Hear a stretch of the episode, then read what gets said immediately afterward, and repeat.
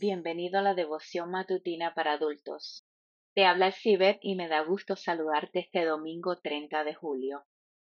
La meditación de hoy trae por título Estarás conmigo en el paraíso.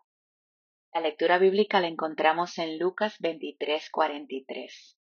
Entonces Jesús le dijo, De cierto te digo que hoy estarás conmigo en el paraíso. Los evangelios dicen que Jesús murió crucificado en medio de dos malhechores.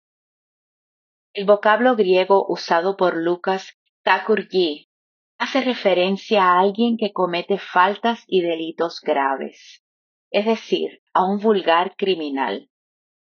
Mateo y Marcos se refieren a ellos como ladrones. Marcos y ambos evangelistas dicen además que los dos ladrones insultaban al Señor.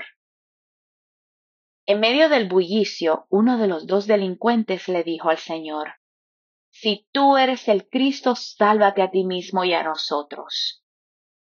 La conjunción sí expresa una posibilidad de algo de lo cual no se tiene la debida certeza. De repente algo inesperado ha sucedido. Uno de los dos ladrones que momentos atrás también había abierto su boca para insultar al Hijo de Dios, le vocifera a su colega de saqueos. Ni siquiera estando en la misma condenación temes tú a Dios. Nosotros a la verdad justamente padecemos porque recibimos lo que merecieron nuestros hechos. Pero éste ningún mal hizo. Hay dos grandes verdades proclamadas por ese moribundo pecador.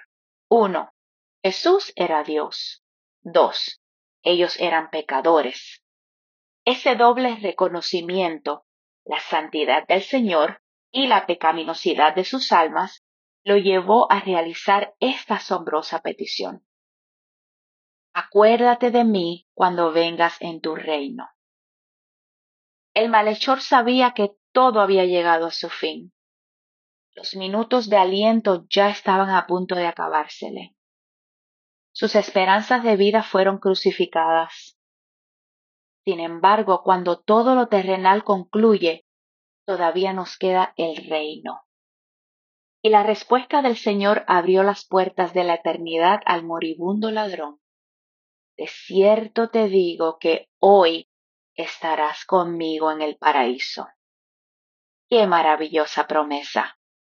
El ladrón, el delincuente, el que cometía faltas y delitos graves e insultaba al Señor estará en el paraíso. Aunque la entrada al paraíso sigue siendo una experiencia futura que sólo será real tras la venida de Cristo, lo cierto es que el ladrón comenzó a vivir el paraíso en la misma cruz. La vida eterna no comenzará en el cielo, la vida eterna comienza hoy en el momento en que aceptamos quién es Dios, quiénes somos nosotros y nos rendimos en sus brazos de amor. Te invitamos a escucharnos nuevamente mañana, que puedas sentir la presencia de Dios en este día.